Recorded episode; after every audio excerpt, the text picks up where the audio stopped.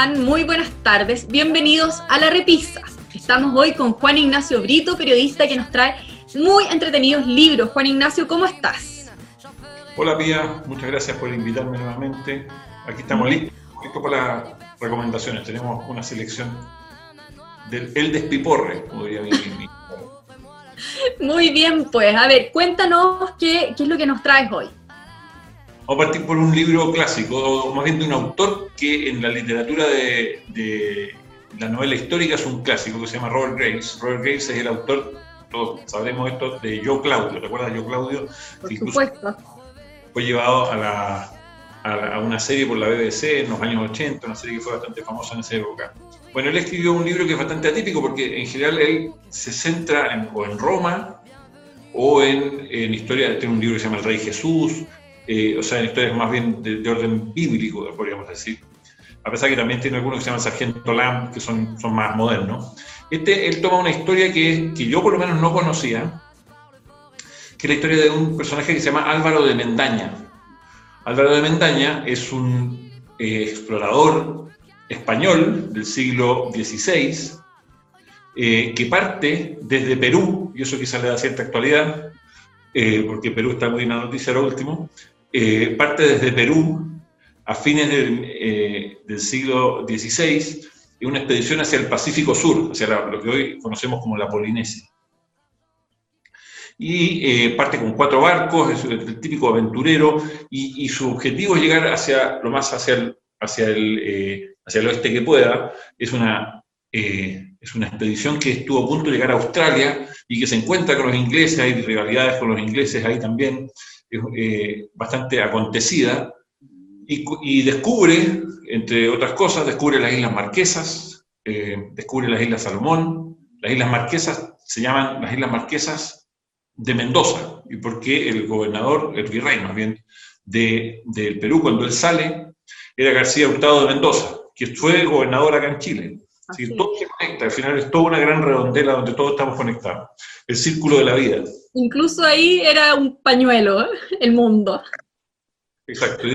Tiene interrelación con Pedro Sarmiento de Gamboa, eh, que también estuvo acá en Chile, etc. Bueno, entonces parte hacia, hacia el oeste, descubre las Islas Marquesas, avanza hacia las Islas Salomón, las actuales Islas Salomón, y algo le pasa a Álvaro de Mendaña, no vamos a decir qué, para mantener el suspenso, eh, pero ocurre que su mujer, que de una manera bastante inusual lo había acompañado en este, en este viaje, no, era frecuente que ocurrieran esas cosas, una gallega que se llama Isabel de Barreto, o Isabel Barreto, eh, toma el mando de la expedición y se convierte, en estos tiempos de empoderamiento de la mujer, para que vean que hay cosas que son antiguas también, eh, en una mujer ultra empoderada, porque es la primera almiranta, no sé si se dice así, de la Armada Española. Y ella queda a cargo de la expedición bueno, y esta expedición está llena de aventuras y desventuras, porque también eh, pasan cosas bastante trágicas, y eso es lo que nos va contando el libro, que es bien interesante, es una historia que por lo menos yo no tenía noticia de que hubiera existido, y este libro, que, es un libro clásico, digamos, que es un libro que publicó Grace, Grace está muerto hace rato, digamos, eh, lo publicó yo creo como en el año 1950, eh, este libro. Relata con, con, su... es muy entretenido leer eh, Robert Gates, y ha sido reeditado este libro por eh, Edasa, Pocket, que es eh, una, editorial que se especializa en libros de, novela histórica. Así que un libro bien, entretenido, muy interesante, aventuras y, basado, por supuesto, él dice que está todo lo que pudo, lo, investigó, porque hay un cronista, uno de los, de los, de los que viajaban este, en este en esta expedición hizo la crónica, un señor Quirós, eh, y él hizo la crónica y la, relató. Entonces, ahora naturalmente la relató de su manera. A su manera, y no siempre queda bien la pobre Isabel. Bueno, vamos, ahí vamos a ver quiénes son los villanos y quiénes son los héroes de esta, de esta, de esta narración y quién es la heroína, por supuesto, porque hay una heroína muy, muy, muy... Qué bien, entretenido. Muy, muy bien. Yo me acuerdo de yo, Claudio, debo decir. Sí, claro, fue todos los que, los que tuvimos conciencia en los años 80 vimos yo, Claudio, eh, con Derek Jacobi, que después, la como es la vida, y el Círculo de la Vida. Derek Jacobi hizo de Pinochet en una serie de la BBC también. ¿En serio? Ah, eso sí que no lo sabía. Muy bien. Todo está conectado. Así es. Bueno, muy bien. Vamos al, al, otro libro, a la otra serie de libros que nos traes hoy. Son tres libros. Ya. Entonces, eh, vimos este y hay tres más, o sea, vamos a haber visto cuatro libros en realidad en esta, en esta ocasión, para que no haya queja y nadie diga que no, no vemos suficientes libros.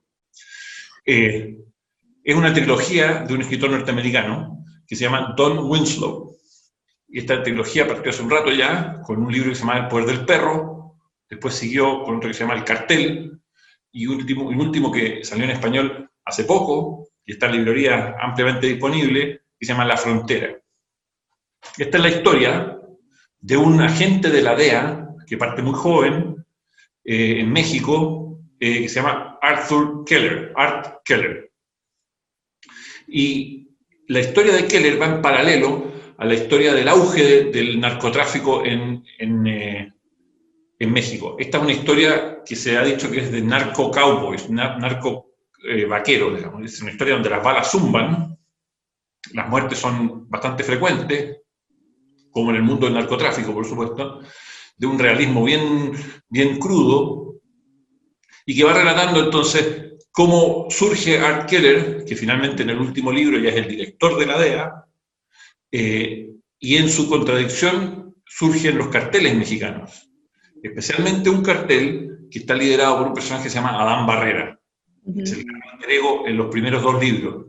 De hecho, el segundo libro, el, cartel, eh, entiendo que, no sé qué pasó ahora con la pandemia, pero estaba siendo eh, llevado al cine por, Ridley Scott, el director del Gladiador, el octavo pasajero. Ese director estaba llevando al cine el cartel. sin duda el cartel es el libro más, el, mejor de los tres.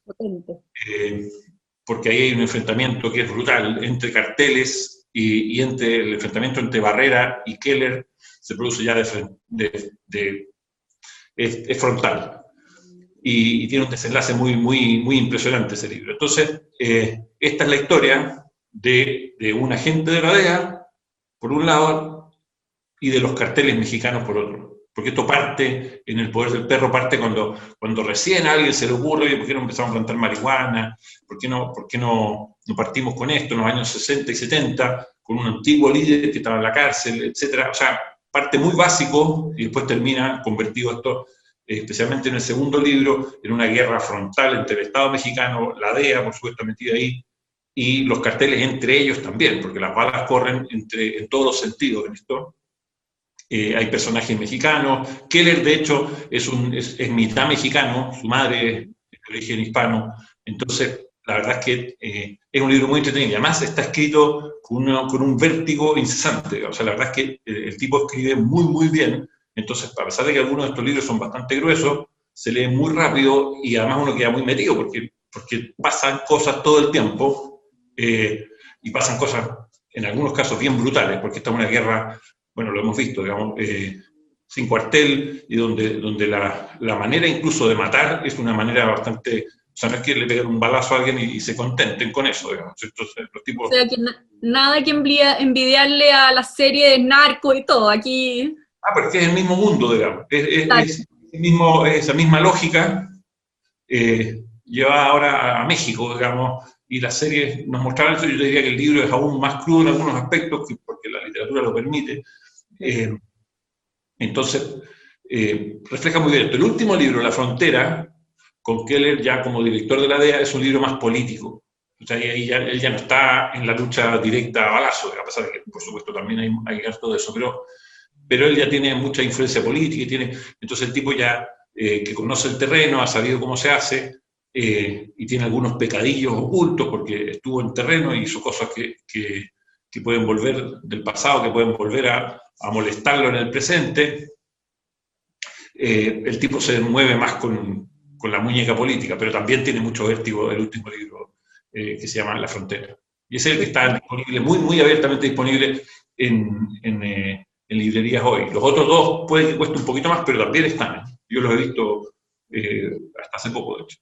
Qué bueno, qué buen dato porque eh, justo la semana pasada estuvimos hablando de algunos libros como ya para empezar a hacer el maletín literario del verano eh, y las vacaciones, así que buenísimo poder llevarse incluso tres libros eh, gordos y entretenidos de una vez.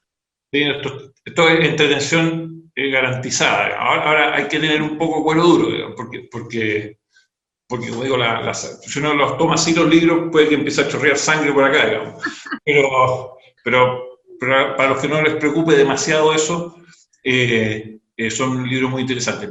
Pero no es pura violencia, o sea, hay desarrollo de personajes también y, drama, incluso algo de romance. No sé, no sé si estamos muy lejos de la realidad en todo caso, así que la tenemos aquí cerquita. Bueno. Oye, bueno, muchas gracias, demasiado buenos los libros y nada, pues nos veremos en un par de semanas con nuevas recomendaciones de Juan Ignacio Brito. Muchas gracias, que estén muy bien. Me pongo a leer al tiro. Nos vemos, chao.